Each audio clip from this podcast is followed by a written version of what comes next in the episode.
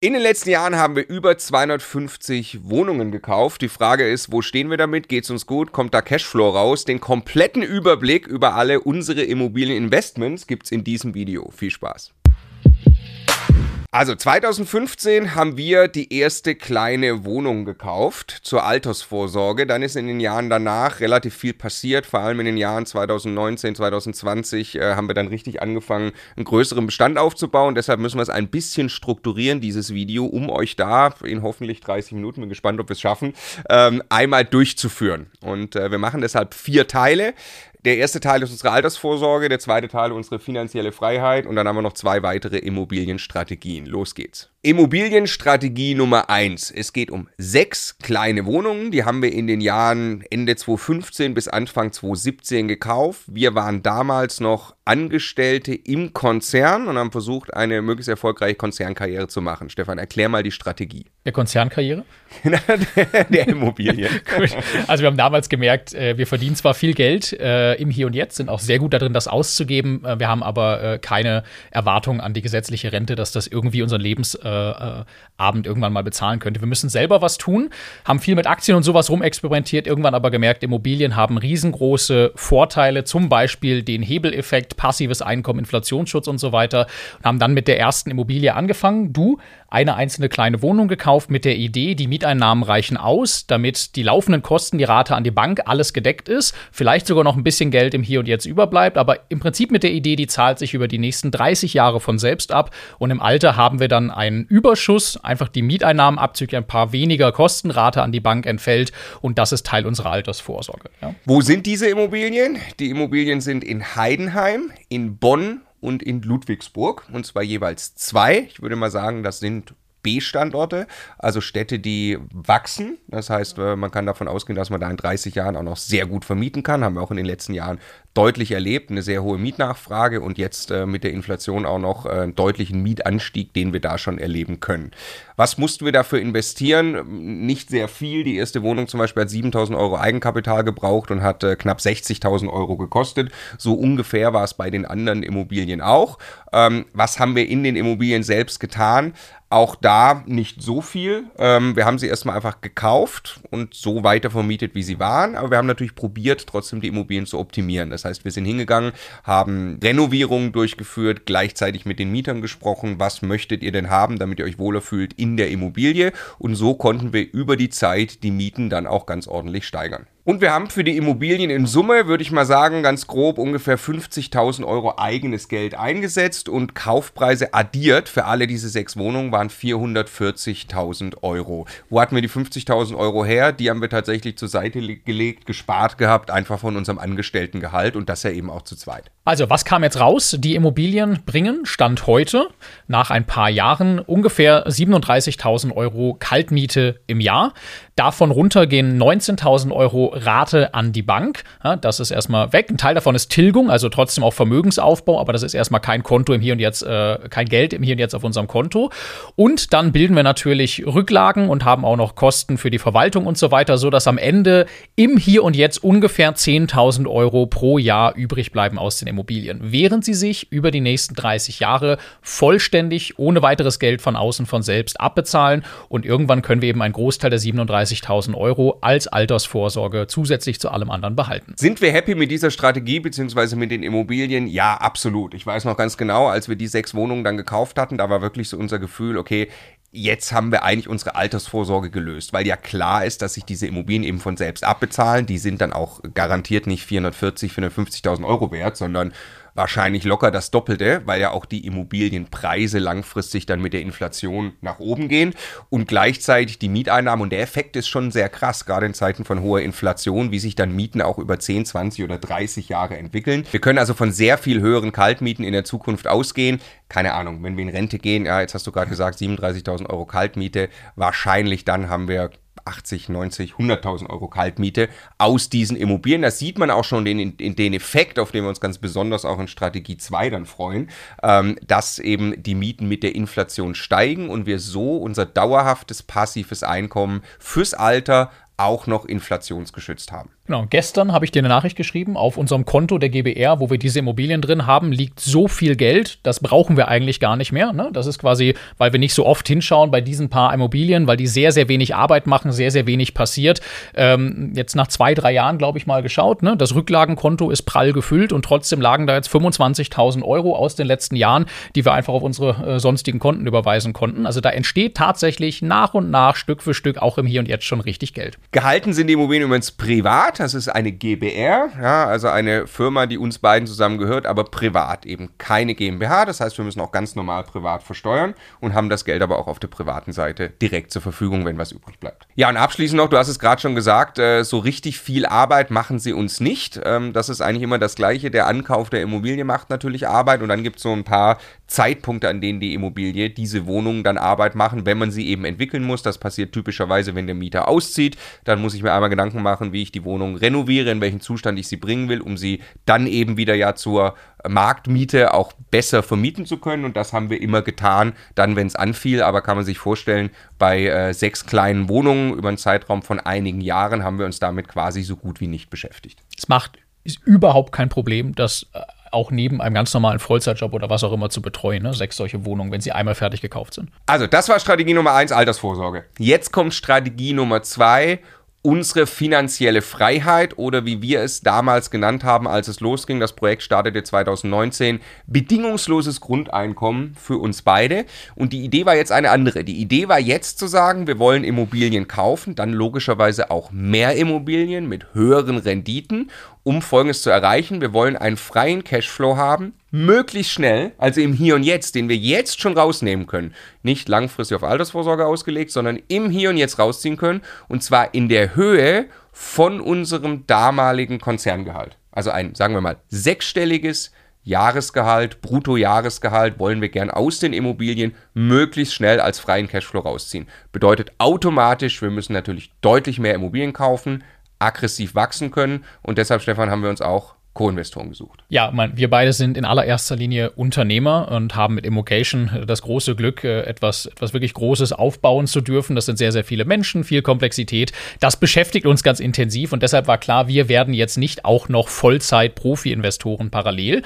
Und andersherum gibt es äh, einfach ultra talentierte Leute, mit einigen davon dürfen wir jetzt zusammenarbeiten, die äh, genau das perfekt können, die also Freude daran haben und die Zeit investieren auch wollen, Immobilien zu finden, die Entwicklungsarbeit zu machen und darüber gemeinsam etwas Großes aufzubauen. Und genau für diese äh, Art der Zusammenarbeit haben wir uns entschieden. Das heißt, was wir jetzt typischerweise gemacht haben, ist, wir haben gemeinsame Gesellschaften gegründet, GmbHs, an denen die Co-Investoren und wir zu relativ gleichen Teilen ähm, beteiligt sind. Wir haben uns um Bonität, Eigenkapital und natürlich auch ein bisschen wie Netzwerk solche Dinge über Immocation gekümmert. Und die Co-Investoren haben die Akquise organisiert, selber gemacht, noch Teams dafür aufgebaut und kümmern sich um die Entwicklung der Immobilien, also die ganzen Potenziale Potenziale, die wir uns einkaufen, aber auch die ganzen Sachen, die zu tun sind an den Immobilien, dann wirklich über ein paar Jahre hinweg zu leisten. Genau, welche Strategie haben wir verfolgt? Wir haben jetzt natürlich gesagt, wir wollen schon im Hier und Jetzt ja möglichst viel Rendite erzeugen. Und das geht, indem man sagt, ich bin bereit, neben der Akquise die ist natürlich ganz, ganz wichtig, dass ich also Immobilien erstmal sehr günstig einkaufe im Verhältnis zum Markt, dann aber auch eben ein gutes Verhältnis von Kaltmiete zu Kaufpreis einkaufe. Dadurch habe ich ja eine gute Mietrendite, ist klar. Aber dass ich dann diese Immobilien, und das ist Schritt zwei nach dem Kauf, auch wirklich entwickle. Also wirklich etwas an der Immobilie tue optimiere, so dass im Hier und Jetzt Cashflows rauskommen. Das haben wir getan in mehreren Partnerschaften, die wir jetzt gerade unter Strategie 2 zusammenfassen. Immer eben mit der Idee, dass wirklich auch Entwicklungsarbeit reinfließt. Wo haben wir jetzt Immobilien gekauft? Wir haben ein großes Haus in Magdeburg gekauft. Wir haben dann sehr viel um Berlin rum gekauft. Fürstenwalde, Nauen, Eberswalde, Bernau haben wir einzelne Wohnungen gekauft. Das ist alles so, ja, Stunde weg von Berlin, aber eben noch so, dass es, dass es teilweise wirklich kleine Städte sind, die in sich gut funktionieren funktionieren, aber Berlin eben ausstrahlt und deshalb dort auch äh, eine sehr hohe Mietnachfrage herrscht. Und wir haben Immobilien in NRW gekauft. NRW hat den großen Vorteil, da gibt es von A-Lage bis D-Lage alles. Wir haben dann in Essen, in Wuppertal gekauft. Das sind teilweise so, würde ich mal sagen, so C-Standorte. Eben wieder mit der Strategie zu sagen, okay, da kann ich grundsätzlich mal eine Anfangsrendite erzielen, die schon relativ gut ist. Und wenn ich dann einen guten Job in der Entwicklung mache, dann kann ich die Rendite nochmal deutlich steigern und das sorgt dann eben für freien Cashflow. Ziel war immer am Anfang, weiß noch, wir haben gesagt, wir wollen die Immobilien relativ schnell perspektivisch auf 8% Mietrendite entwickeln. Ja, das wäre uns heute mit den heutigen Zinsen etwas zu wenig, würde ich sagen. Da wollen wir eher auf 10% entwickeln. Jetzt kann man aber wieder günstiger einkaufen. Aber das war damals, wo wir dann 2019, 20 mit dieser Strategie angefangen haben, war das die Grundidee. Und zwar 8%, immer bezogen auf den Kaufpreis und alles, was an diesen Immobilien dann eben an zusätzlichem Geld für die Entwicklung noch erforderlich ist. Und Entwicklung bedeutet äh, nicht nur Geld ausgeben, sondern insbesondere auch wirklich Arbeit reinstecken. Das sind also vielerorts Häuser gewesen, die in einem wirklich schlechten Zustand waren. Sowohl von der Bausubstanz, also das heißt, die Wohnungen an sich waren alt, entsprachen nicht dem aktuellen Standard. Es war zum Beispiel irgendwie uralt Bad drin oder es war wirklich runtergerockt oder es ist eine alte Heizungsanlage, nur eine Stromheizung, eine alte mit Nachtspeichern drin oder sowas.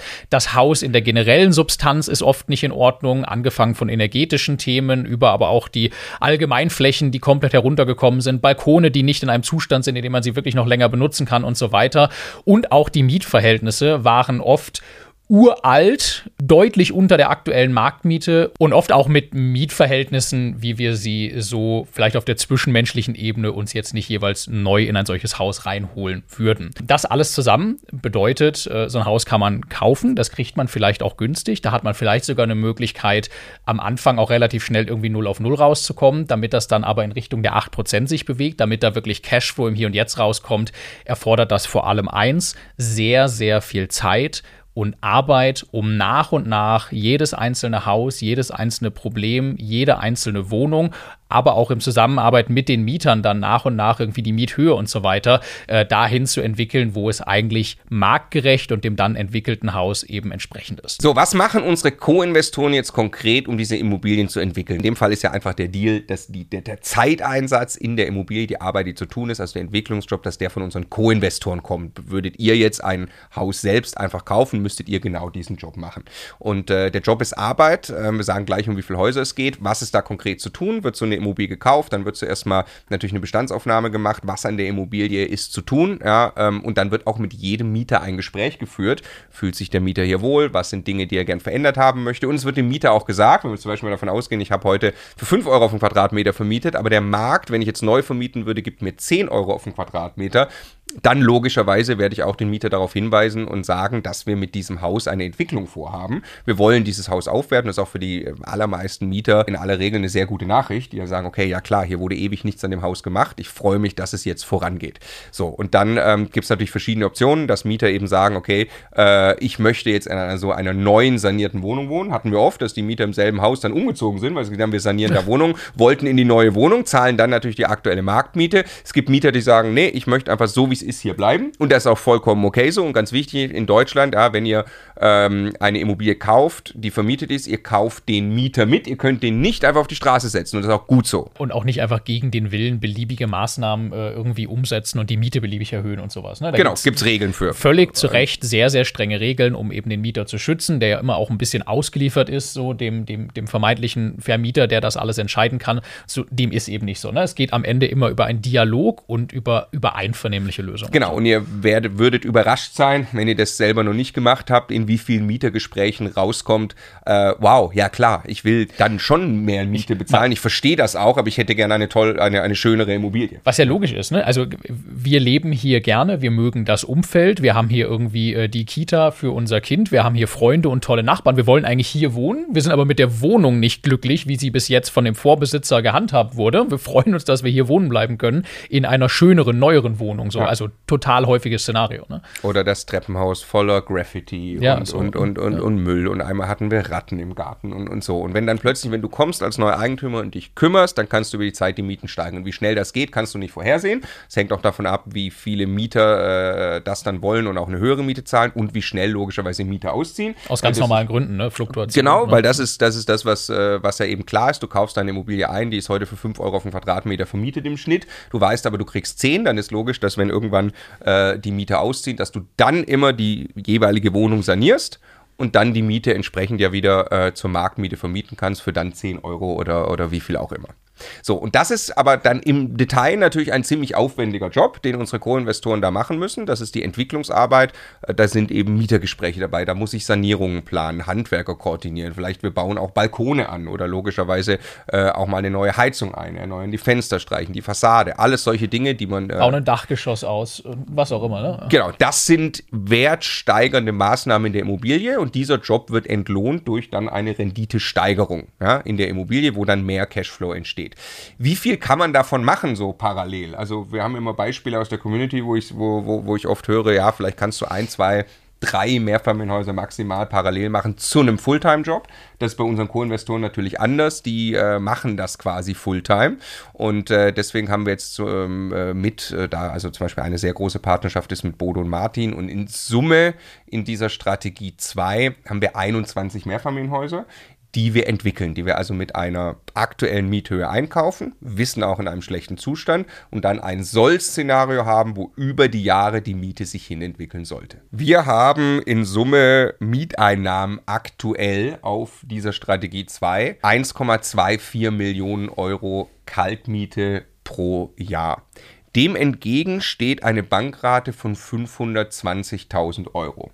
Jetzt ist die Frage, wie viel freier Cashflow ist da denn schon wirklich übrig? Wir kommen rechnerisch auf einen freien Cashflow von 370.000 Euro. Das ist nicht die Differenz aus der Bankrate äh, und der Kaltmiete.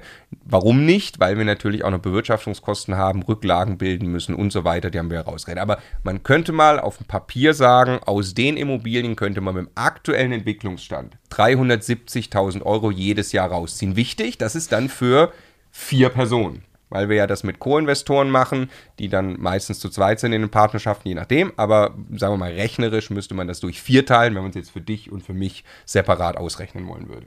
So, jetzt hat Marco gerade gesagt, 1,24 Millionen ist ungefähr die Miete im Hier und Jetzt. Wir sind aber mit dem Entwickeln, sowohl was die hereinzusteckende Arbeit angeht, aber auch was die Entwicklung der Mieten angeht, ne? also das Ankommen auf dem Marktniveau, noch nicht fertig.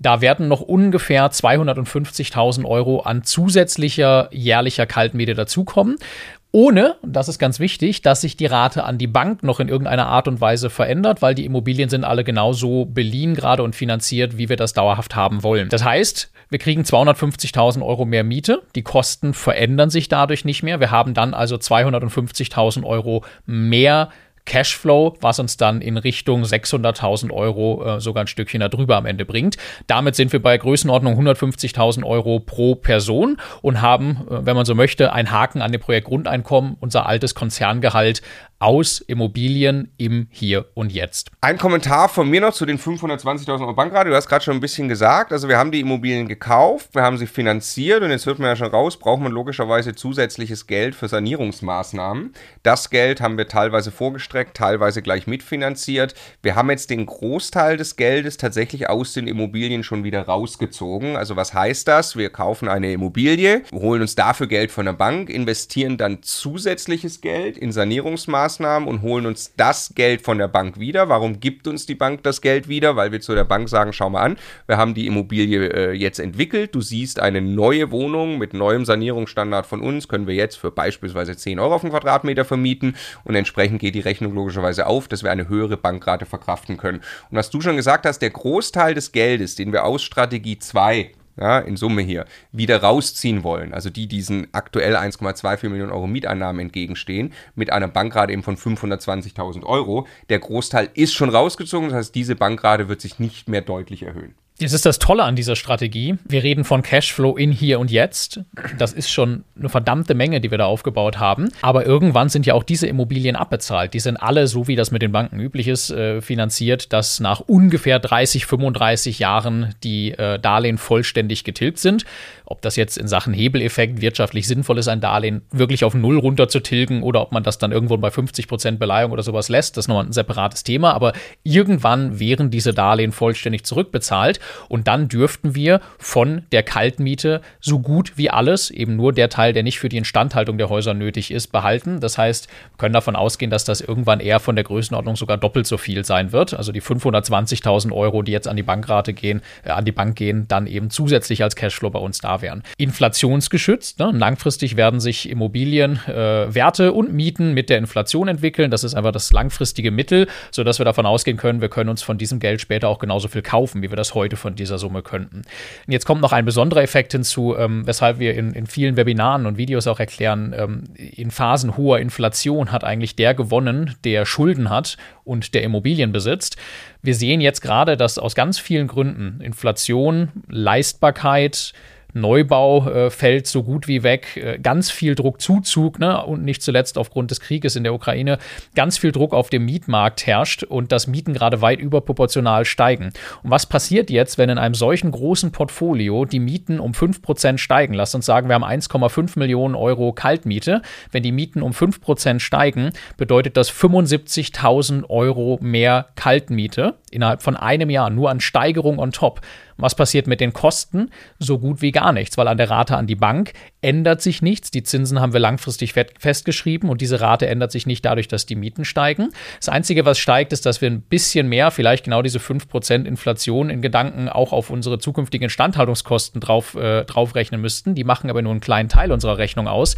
Von den 75.000 Euro wäre also ein signifikanter Anteil einfach nur zusätzlicher Cashflow für uns im Hier und Jetzt. Es gewinnt also der, der solche realen Werte, die in Zeiten von Inflation profitieren, kauft, weil er dann die äh, entsprechend steigenden Erträge behalten darf. Sind wir also happy mit Strategie 2? Ja, wir sind sehr happy. Wenn ich zurückblicke über die Jahre, was passiert ist, dann äh, würde ich für mich Folgendes rausziehen. Also wir waren negativ überrascht davon, wie viel die Sanierungen gekostet haben. Es wurde immer teurer, als man denkt. Und die Inflation haut rein und die Handwerker waren knapp. Jetzt wird es teilweise mal ein bisschen besser, aber es ist einfach teurer geworden, als wir dachten. Das hat mich negativ überrascht.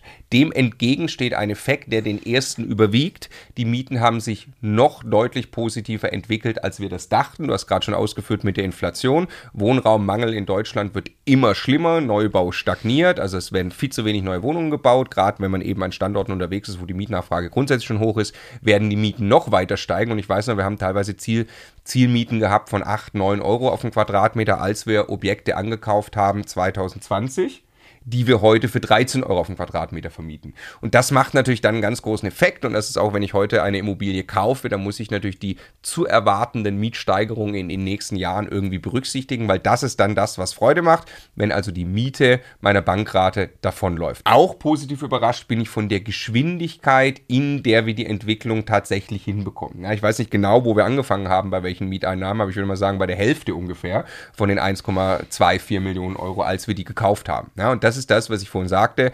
Die, der, der, Job, den man da macht in der, in der Immobilienentwicklung, der wird natürlich bezahlt durch den freien Cashflow, der entsteht und gleichzeitig durch eine unglaubliche Wertsteigerung. Wenn ich die Immobilie, wenn ich die Mieteinnahmen einer Immobilie verdopple, dann verdopple ich auch ihren Wert. Und wenn ich jetzt sage, das mache ich mit einem Mehrfamilienhaus zum Beispiel einmal im Jahr parallel zu meinem Job, dann gehe ich jede Wette ein, ist der Stundenlohn ein zigfaches höher als das, was ich in meinem Angestelltenjob machen kann. Also wir sind sehr happy mit der Strategie. Ich wollte genau darauf noch mal einmal äh, zu sprechen kommen. Also das mit 20 Häusern parallel zu machen ohne richtig Ahnung und Erfahrung zu haben und da sehr, sehr viel Zeit zur Verfügung zu haben, ist Harakiri. Ne? Das sollte auf gar keinen Fall irgendjemand tun, der nicht genau weiß, was er da macht. Aber ein Haus genauso entwickeln, wie du das gerade gesagt hast, also ein Mehrfamilienhaus kaufen, das in aller Ruhe entwickeln, ein ganzes Jahr lang, vielleicht sogar ein bisschen länger, den Wert verdoppeln und entweder diesen großen Cashflow behalten, der übrig bleibt und einen tollen Wert in der Vermögensbilanz haben, oder dieses Haus mit richtig viel Gewinn irgendwann verkaufen und dadurch ein riesen Eigenkapital aufgebaut zu haben, mit dem man das Ganze eine Nummer größer oder zweimal machen kann. Das ist eine Strategie, die hervorragend funktioniert, die nicht zuletzt Daniel bei uns aus dem Coaching-Team über viele Jahre hinweg gemacht hat. Seine Strategie war ein Mehrfamilienhaus pro Jahr.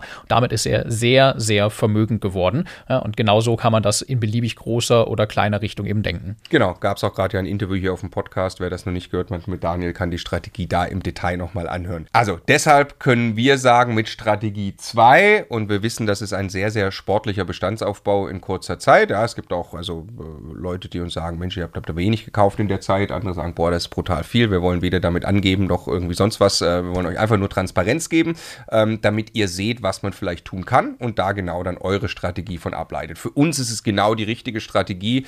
Ähm, es fühlt sich für mich an, als werden wir von diesen Mieteinnahmen sehr freudig auch noch in 20 oder 30 Jahren aus Strategie 2 leben. Strategie Nummer 3. Wir haben noch 26 Wohnungen in Bayern gekauft. Auch in einer anderen Partnerschaft. Was haben wir uns dabei gedacht, Stefan? Erstmal haben wir uns sehr darüber gefreut, diese Partnerschaft beginnen zu dürfen, weil einfach der Co-Investor, mit dem wir das machen, ein, ein super toller Mensch ist und wahnsinnig gut vernetzt ist in der ganzen Immobilienbranche in Bayern und es sich für uns einfach gut angefühlt hat, genau mit diesem Menschen äh, irgendwie eine Art von Zusammenarbeit zu starten.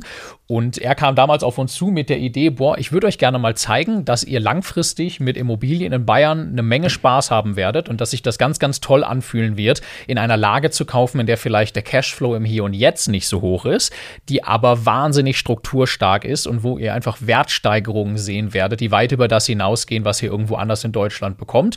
Lasst uns doch mal ein paar Wohnungen in und um München in ganz Bayern kaufen. Ja, und da haben wir dann ab irgendeinem Punkt gesagt, hm, wir haben alles andere in Deutschland irgendwie schon gemacht. Wir kommen aus München, so ein bisschen vielleicht auch vor der Haustür was zu haben, fühlt sich gut an, ein kleines bisschen Lokalpatriotismus als Münchner Unternehmen äh, und haben dann genau mit dieser Strategie mit ihm eben angefangen. Genau, rausgekommen sind 26 kleine Wohnungen, heißt übrigens Sebastian Jahren äh, und wir arbeiten wirklich äh, sehr toll mit ihm auch zusammen und haben dann auch gleich bei Strategie 4 äh, noch was ganz Spannendes jetzt da mit ist ihm super gemacht. viel daraus entstanden. Ja. ja, aber diese 26 Wohnungen, vier davon sind in München äh, der Rest ist äh, die A94 entlang raus aus München bis zu einer Stunde weg. Also da reden wir durchaus auch über sehr erweitertem Speckgürtel, wenn man das überhaupt noch Speckgürtel bezeichnen kann, aber dann eben auch in München. Und äh, da kostet dann eine Wohnung auch eher, es sind sehr kleine Wohnungen, aber die kosten dann auch eher 200, 250.000 Euro. Ja, je näher man in München rankommt, desto mehr natürlich. Sind auch teilweise ein bisschen mehr Familienhäuser drin, aber in Summe kommen wir auf 26 Wohneinheiten, die uns auf 202.000 Euro Mieteinnahmen bringen, Kaltmiete pro Jahr. Und jetzt Achtung,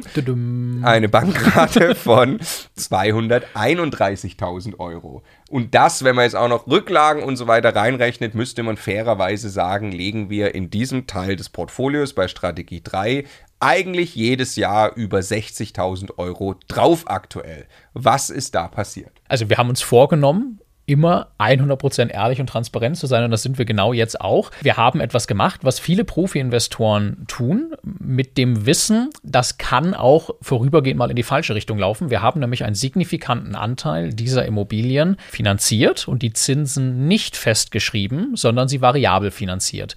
Die Idee war gar nicht, dass wir das 10 oder 20 Jahre lang jetzt einfach variabel laufen lassen wollen. Ne? Das ist statistisch bewiesen, dass man damit im Durchschnitt langfristig besser fährt, als die Zinsen festzuschreiben, weil natürlich die Bank sich diese Sicherheit auf irgendeiner Ebene vergüten lässt.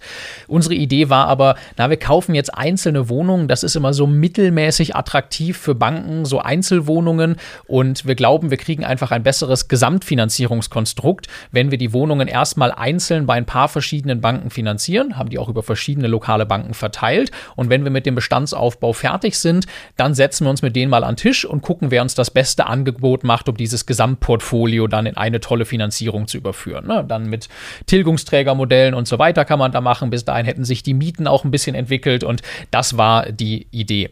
Jetzt ist uns äh, leider folgendes Problem dazwischen gekommen. Genau in dieser Phase zwischen, wir machen mal einen Großteil des Bestandsaufbaus und wir schreiben mal dieses Gesamtportfolio fest, haben sich die Zinsen leider äh, verdreifacht und äh, sind auf einem Niveau angekommen, bei dem wir jetzt gesagt haben, ja, hm, es macht jetzt jetzt auch nicht so richtig viel Sinn, äh, sie mit diesem negativen Cashflow und der Erwartungshaltung, dass es jetzt zumindest nicht mehr ganz viel schlimmer wird am Zinsmarkt, langfristig festzuschreiben.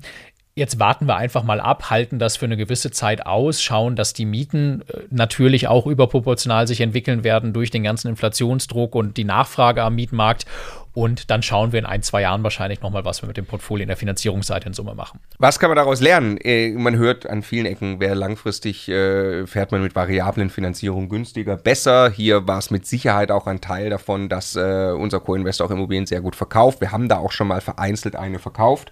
Ähm, und das kann man natürlich besser machen, wenn man nicht langfristig festgeschrieben hat, die Finanzierung bei der Bank, weil man dann keine Vorfähigkeitsentschädigung sagen muss. Also man hat ein bisschen Flexibilität. Und jetzt aber, was kann man daraus lernen? Für jeden, also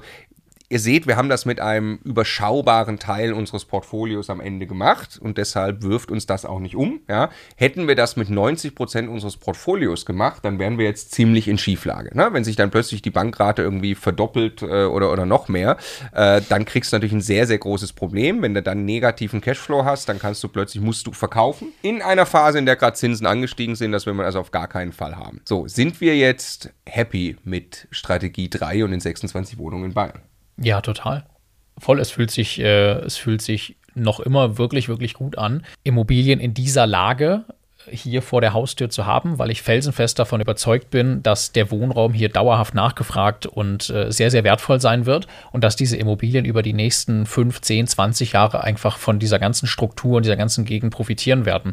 Im Hier und Jetzt tut das trotzdem weh. Wir haben Lösungen auch dafür gefunden. Es gibt zum Beispiel quasi eine kleine zusätzliche Gesellschaft, die ab und zu mal eine Immobilie durchhandelt, also kauft und mit ordentlich Wertsteigerung wieder verkauft. Auch das dank des Talentes und Netzwerkes von Sebastian relativ einfach möglich ja, äh, und dadurch ein bisschen auch dazu beiträgt, dieses, äh, diese negative Lücke aus den Zinskosten herauszudecken.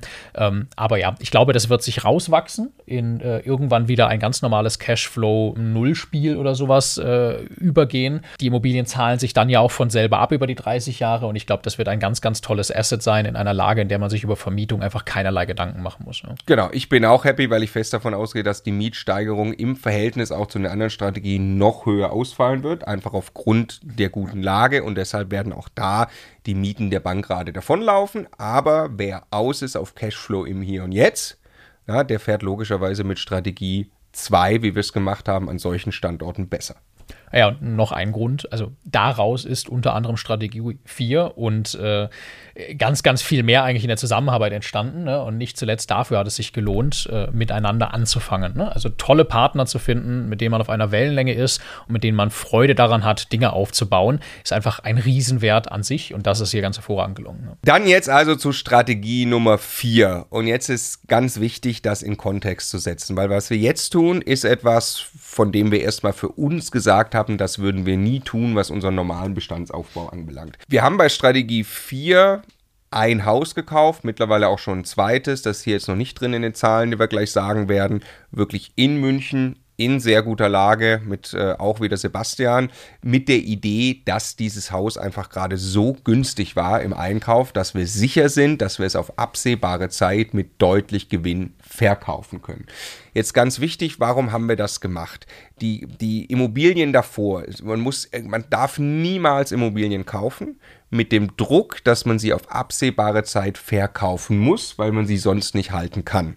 Ja, und wir haben immer unsere Immobilienstrategie 1 bis 3 mit der grundsätzlichen Idee gekauft, die können wir für immer behalten. Da kann man auch mal opportunistisch was abverkaufen, wenn es sich anbietet. Aber wir haben jetzt eben aufgrund der Marktphase dann entschieden, wir wollen ein bisschen ein anderes Spiel noch mitspielen. Und das würden wir auf diese Art und Weise logischerweise keinem empfehlen, der jetzt irgendwie einsteigt. Da wird es auch ohnehin schwierig, das äh, wahrscheinlich umgesetzt zu kriegen, aber wir wollen euch trotzdem erzählen, was wir da machen. Und ich glaube, so ein bisschen ein Auslöser war auch, dass äh, unsere eigene FOMO, also Fear of Missing Out, immer größer wurde. Warum? Weil ja der Immobilienmarkt über viele Jahre die Preise jetzt wirklich gestiegen sind und gerade in München die Preise exorbitant gestiegen sind und München ja ganz speziell einen unglaublich hohen Wohnraummangel hat und man sich quasi komplett sicher sein kann, dass in 30 Jahren der Wohnraum noch viel knapper ist. München hat ein Riesenproblem, überhaupt Wohnraum zur Verfügung zu stellen, all den Menschen, die hier leben wollen. Und jetzt aber sind die Zinsen gestiegen. Und das verursacht am Immobilienmarkt ja aktuell folgendes Problem. Die Preise sind also eigentlich sehr, sehr hoch. Und Angebot und Nachfrage, also es gibt viel zu wenig Angebot in München, eine viel zu hohe Nachfrage. Das Problem ist die Leistbarkeit, wenn jetzt zum Beispiel ein Eigennutzer eine Eigentumswohnung kaufen will, die ist in München nicht mehr, nicht mehr gegeben, weil er plötzlich die doppelte oder dreifache Bankrate bezahlen muss, kann er das nicht tun. Und deshalb gibt es aktuell die Möglichkeit, teilweise sehr günstig an Immobilien zu kommen. Jemand, der nicht verkaufen muss, verkauft logischerweise nicht. Jemand, der aber jetzt gerade verkaufen muss, muss akzeptieren, auch für ein Mehrfamilienhaus in München, dass er einen deutlich niedrigeren Preis bekommt als noch vor zwei Jahren. Und Sebastian hat irgendwann zu uns gesagt, Jungs, es ist wie Weihnachten. Ich kann hier für 5.000 oder 6.000 Euro auf einen Quadratmeter in München in Bestlage kaufen. Wenn ich das auf den Markt gebe, bin ich mir sicher, als einzelne Wohnungen kriege ich 10, 12, 13.000 Euro Verkaufserlös eigentlich daraus. Und dann haben wir gesagt, das probieren wir jetzt mal aus. Herausgekommen ist ein Haus, wirklich bei mir vor der Haustür. Also äh, die Tram fährt unmittelbar vor der Haustür vorbei und in fünf Minuten bist du in der Innenstadt von München. Also es ist wirklich eine tolle Lage. Du bist nah an einer der Autobahnen raus aus München. Es ist äh, wirklich. Es ist ein hässliches Haus. Aber es ist ein hässliches Lage. Haus, aber in, aller, in, allererster Linie erstmal zählt da die Lage. Ja. Das Haus ist äh, glaub, acht Stockwerke hoch. Ne? Das ist, ist kein Hochhaus, aber es ist ein hohes Mehrfamilienhaus, würde ich mal sagen. Ähm, relativ alt, unsaniert, da ist mit Sicherheit eine Menge dran zu machen. Aber jetzt kommt der, der alles entscheidende Punkt. In dieser Lage gibt es erstmal so gut wie nie überhaupt irgendwelche Wohnungen zu kaufen. Wenn es Wohnungen zu kaufen gibt, dann sind sie, waren sie, bevor diese Zinswende kam, unendlich teuer und nachgefragt. Und es hat sich nichts daran geändert, dass sehr, sehr viele Menschen in München genau so wohnen wollen und dass es viel zu wenig Wohnraum gibt. Und deshalb gehen wir felsenfest davon aus, dass wer jetzt solche Immobilien eben zu einem sehr, sehr günstigen Kurs einkauft und die Möglichkeit hat, das eine gewisse Zeit auszuhalten, diese Immobilie zu halten, dann irgendwann ganz, ganz viel Geld damit verdienen wird, die Immobilien wieder auf den Markt zu geben. In diesem konkreten Beispiel ist das äh, ein Objekt gewesen mit 25 Einheiten. Jetzt kann man vielleicht auch noch eine 26. Äh, oben quasi an der Penthouse-Wohnung anschließen ähm, für in Summe 8 Millionen Euro. Also das ist wirklich ein richtig großes Objekt. Das wir aber gekauft haben für etwas mehr als 5000 Euro auf den Quadratmeter, während, und jetzt einmal anekdotisch, ja, ich mir das Haus angeschaut habe und 200 Meter entfernt, quasi schräg über die Straße, gerade ein Neubau entsteht, wo man sich anschauen kann, was die Immobilien dort kosten sollen. Und die kosten weit über 15.000 Euro pro Quadratmeter. Also ob das jemand so bezahlt, sei mal dahingestellt mit den aktuellen Zinsen, aber trotzdem. Jetzt mhm. gerade, ne? Mhm. Aber offensichtlich war das das Preisniveau, mit dem man genau in dieser Lage rechnen durfte, als dieser Bau begonnen wurde und mit dem man wahrscheinlich auch in ein paar Jahren dort problemlos wieder rechnen kann. Ne? Genau, also was ist hier unsere Strategie? Die Strategie ist, wir halten dieses Objekt so lange, wie wir müssen, bis wir ein ganz tolles Exit-Szenario sehen. Das kann tatsächlich jetzt relativ schnell gehen, dass wir das komplette, komplette Objekt global einfach weiterverkaufen gibt es Interessenten, die jetzt bereits äh, bereit sind, mehr für dieses Haus zu bezahlen. Oder wir verkaufen die einzelnen Wohnungen ab. Das Haus ist bereits aufgeteilt in einzelne Wohnungen. Es gibt einzelne Grundbücher für die Wohnungen. Das musste man aufgrund einer Gesetzesänderung noch relativ schnell dann auch machen, ja, weil es in München da eine Gesetzesänderung gab. Und dann muss man auch diese Wohnungen erstmal sieben Jahre halten, bis man sie überhaupt abverkaufen darf. Und deshalb haben wir so im Kopf so einen Zeithorizont. Wir behalten dieses Haus jetzt erstmal, müssen mit dem signifikant negativen Cashflow, sagen wir gleich, den das produziert, müssen wir leben. Das ist für uns quasi Entwicklungsbudget, was damit reinfließt. Und dann wissen wir aber, in sieben Jahren können wir es einzeln abverkaufen. Ja?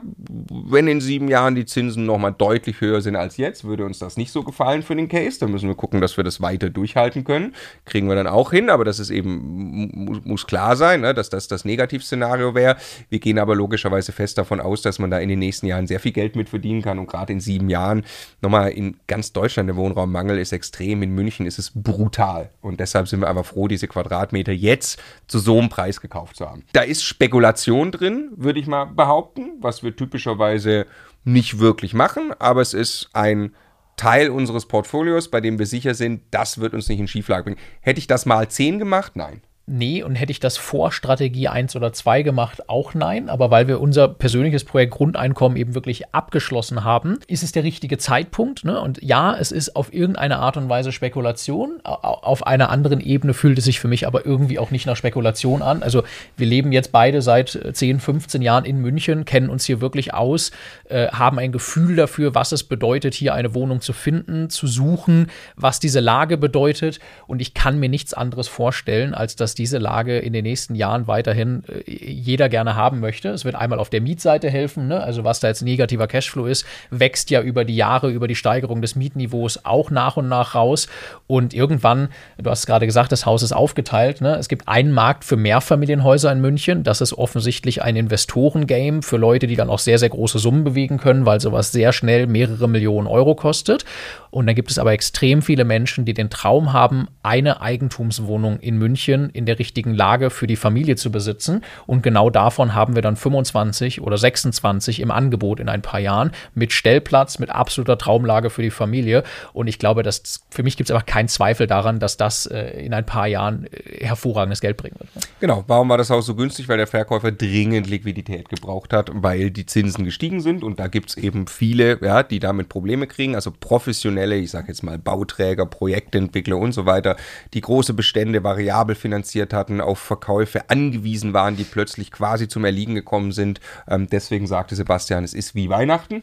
Äh, und deshalb haben wir das gekauft. Und das macht tatsächlich auch äh, wahrscheinlich irgendwie 200.000, 300.000 Euro im Jahr miese ja, das Haus, bis die Mietentwicklung das quasi wieder ein bisschen auffrisst. Aber wenn man sich jetzt überlegt, man könnte 8 Millionen verdoppeln, äh, dann geht man den Deal logischerweise gerne ein. Ja, und ich habe jetzt gerade gesagt, das Haus ist, ist alt und jetzt gibt es vielleicht den einen oder anderen, der sich denkt oder kommentiert, ja, aber da müsst ihr ja ganz viel Geld auch noch investieren, damit ihr das verkaufen könnt. Da hilft jetzt, dass das Kaufpreisniveau in München so groß ist. Ne? Also ob ich in eine Wohnung nochmal 1000 Euro pro Quadratmeter, und das ist wirklich eine Menge, wenn man eigene Handwerkerstrukturen und sowas hat, investieren muss, tut richtig weh, wenn man die für 1000 Euro den Quadratmeter Quadratmeter gekauft hat ne, und dann nochmal 1000 investiert. Es tut deutlich weniger weh, wenn man etwas für 5000 Euro kauft und das eigentliche Marktniveau weit jenseits der 10.000 Euro ist. Das schmälert die Marge, macht aber niemals so einen Case kaputt. Ne? Und das ist in dem Fall jetzt das Gute an, an München. Also, das war einmal der Röntgenblick auf unsere aktuellen Immobilieninvestments. Wir haben unsere Altersvorsorge mit sechs kleinen Wohnungen Privatbestand gelöst. Das würden wir jedem empfehlen, unbedingt genauso anzufangen. Wer dann sagt, ich möchte mehr Zeit im Hier und Jetzt investieren, um Rendite zu steigern, damit ich früher passives Einkommen Cashflow aufbauen kann, schaut euch entwicklungsbedürftige Immobilien an, gerade Mehrfamilienhäuser vielleicht in C-Lagen. Dann haben wir ein paar Immobilien in Bayern gekauft, die machen uns auch Freude, auch wenn sie im Moment Geld kosten. Das ist wahrscheinlich langfristig eine gute Idee und jetzt versuchen wir ein bisschen mit den größeren Jungs noch mitzuspielen und äh, haben nochmal ein Haus gekauft in München, weil es sich, glaube ich, auch einfach gut anfühlt, wo wir aber sicher sind, wir werden dieses Haus auch langfristig halten können, wenn wir es denn müssten, ähm, aber sehr wahrscheinlich dann auch kurzfristig Geld damit verdienen können. Wir sind gespannt, welche Strategie euch am besten gefällt. Schreibt es in die Kommentare. Bis bald. Wenn du mehr solche Videos sehen willst, dann abonniere am besten jetzt den Immocation YouTube-Kanal, aktiviere die Glocke, dann verpasst du auch wirklich keins oder hören unseren Podcast rein. Auch da gibt es die Inhalte. Der Immocation Podcast. Viel Spaß.